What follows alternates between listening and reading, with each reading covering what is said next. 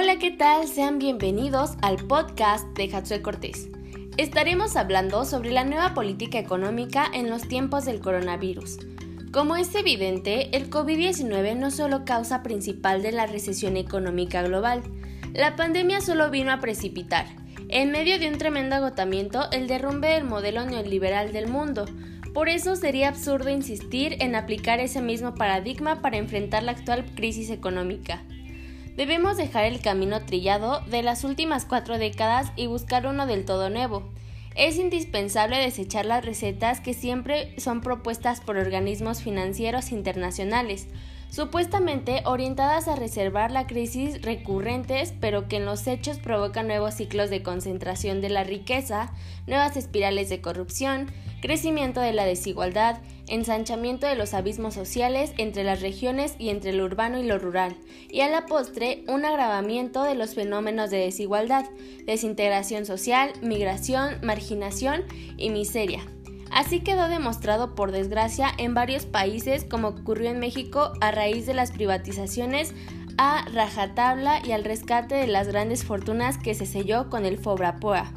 1998, en este caso, y otro tanto sucedió en Argentina, en donde el reciente intento de reimplantar el neoliberalismo se tradujo en una crisis económica brutal no muy distante a la bancarrota.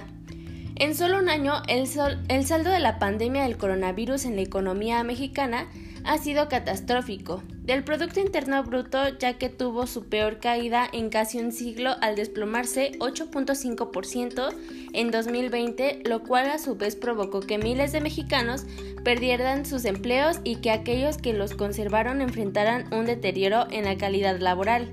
Sin embargo, las expectativas de que en 2021 la economía tenga una reactivación sólida permanecen inciertas porque de ello dependerá de la aplicación de la vacuna contra el COVID-19 a la población. Persiste un, entorno incierto con riesgos a la baja para la actividad económica debido principalmente a la evolución de la pandemia. La actividad productiva continúa operando con un amplio nivel de holgadura, señaló recientemente el Banco de México en su última minuta de reunión de política monetaria. Y pues nada, a continuación les voy a presentar 10 datos macroeconómicos que fueron afectados a causa del COVID a un año de haberse confirmado oficialmente en el primer caso en México. Eh, como número uno tenemos lo que es el Producto Interno Bruto, donde la economía tuvo un desplome de 8.5% en 2020, cuando su mayor caída desde la década de 1930 fue el mundo cuando vivió la Gran Depresión. La reproducción del Producto Interno Bruto ocurrió por la caída de las actividades industriales, menos el 10%, y de servicios, menos 7.7%, y a pesar de los avances en el sector agrícola, 1.9%, de acuerdo a los datos de la INEGI. Eh, como número 2 tenemos lo que es la deuda, en donde en 2020 la deuda pública de México representó el 52.4% del Producto Interno Bruto.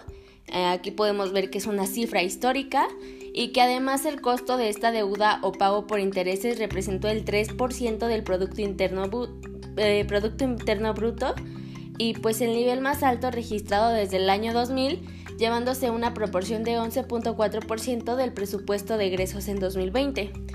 Eh, los niveles de deuda pública alrededor del mundo obviamente han aumentado a causa de la pandemia, en específico para atender las emergencias sanitarias y dar estímulos a la economía por COVID-19.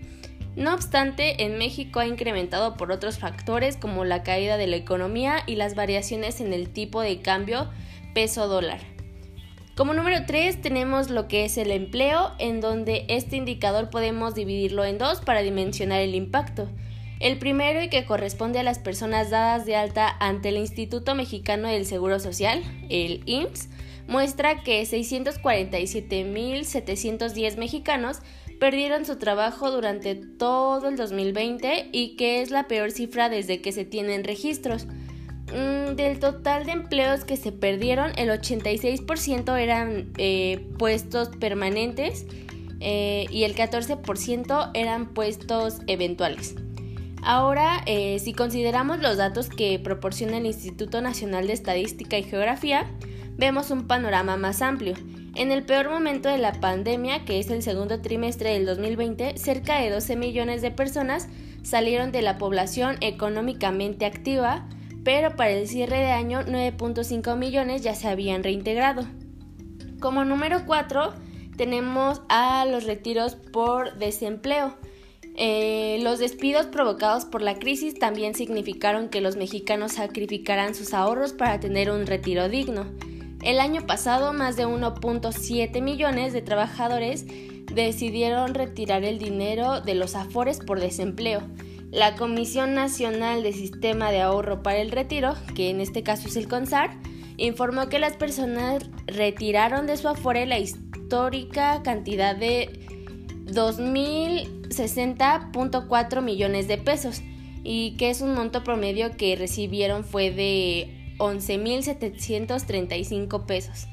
Para retirar recursos de la, de, la FORE por desempleo, se requiere haber estado eh, al menos tres años en una administradora, tener más de 46 días sin empleo y solo se puede acceder a este dinero una vez cada cinco años con la consecuencia que se restan eh, semanas de cotización. Eh, como número 5 tenemos a las mujeres que fueron las más afectadas al parecer, ya que la participación de la mujer en el mundo laboral retrocedió de 10 años en 2020 tras la llegada del coronavirus y su crisis en los países de América Latina, señaló la Comisión Económica para América Latina y el Caribe, la CEPAL, que la pandemia representa un retroceso de 10 años en material de nivel de ocupación y la participación de las mujeres se redujo a 6 puntos porcentuales y ahora se proyecta que para 2020 cerró en 46% para América Latina y pues esto lo dijo recientemente la Secretaría Ejecutiva de la CEPAL. Ah, pues el organismo estima que la tasa de desocupación de las mujeres alcanzará el 22.2% en el 2020, donde esto representa que 12.6 puntos porcentuales más frente a 2019. Las mujeres trabajan mayormente en el sector de servicios, el cual, el cual se han visto fuertemente afectadas por la pandemia.